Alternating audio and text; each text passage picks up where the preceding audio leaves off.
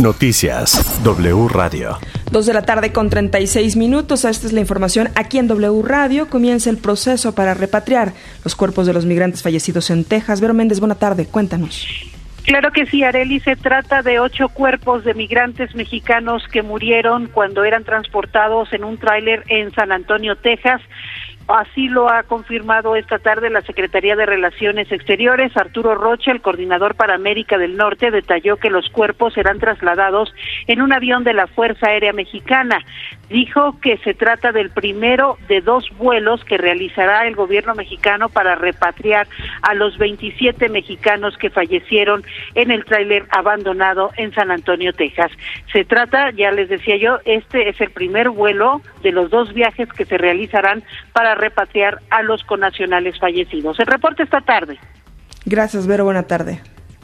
Hasta pronto. Hace unos minutos aquí en W Radio, el secretario de Seguridad y Protección Ciudadana de la Ciudad de México, Mar García Harfuch, habló del enfrentamiento de ayer en Topilejo y hacia dónde apunta la investigación del grupo criminal. Sabemos que son de un grupo delincuencial de Sinaloa, que debe de ser cártel de Sinaloa, pero no quisiera especular sobre qué célula específicamente, porque apenas... Lo, decía porque se decía que, que en las placas, en las falsas placas de policía tenían como un ratón, ¿no? Y, y a Ovidio le dicen ratón, ¿no? Sí, tenían varias placas, no eran de policía, tenían algunas placas y varias insignias haciendo alusión al grupo. Una decía Cártel del Pacífico, otra decía Cártel de Sinaloa, una tenía en efecto un ratón, una o dos, y otra tenía eh, la imagen de, Chapo Guzmán.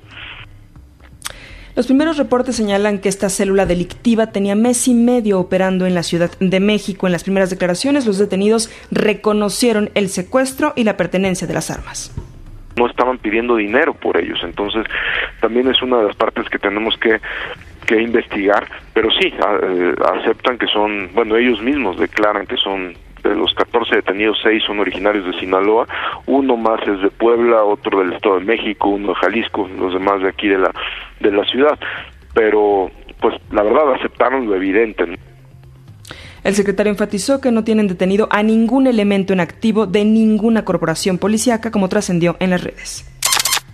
El trato de Estados Unidos a López Obrador fue de segunda y en México sí está en su nivel más bajo en la relación con Estados Unidos. Así lo dijo en W Radio Jorge Suárez Vélez, analista y escritor pues en vez de eso hubo una un, un, monólogo de media hora hablando de Roosevelt en frente del, presidente Biden, ¿no? Que pues, realmente no le sirve a nadie. O sea, este, que me parece que claramente lo que quería aburrió hasta Biden, hasta Sleepy Joe se quedó dormido, ¿no? exactamente. Y aparte de que sí fue un poco de pena como le corrigió, digamos, la plana. Ahora sí que el presidente Biden tenía otros datos y se lo dejó saber, ¿no? Entonces, eh, yo creo que esto, eso no ayuda a nada.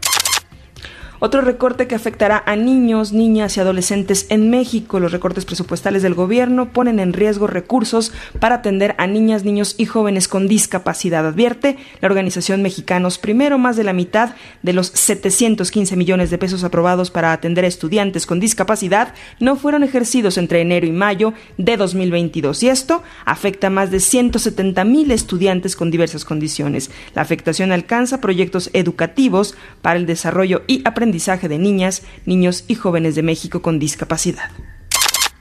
Ante la intermitencia de la operación de la Plataforma Nacional de Transparencia debido al ciberataque que sufrieron, el INAI informó que el 14 y 15 de julio se va a suspender los plazos y términos legales para la atención de solicitudes de información y medios de impugnación. Confirmaron que personal de la Dirección General de Tecnologías de la Información lleva a cabo ya los protocolos y acciones necesarias para restablecer el funcionamiento habitual. La plataforma tenía tres días con intermitencias y motivo por el cual millones de usuarios no podían acceder a la solicitada.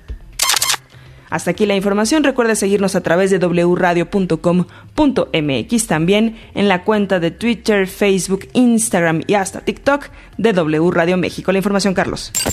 Toda la información en wradio.com.mx.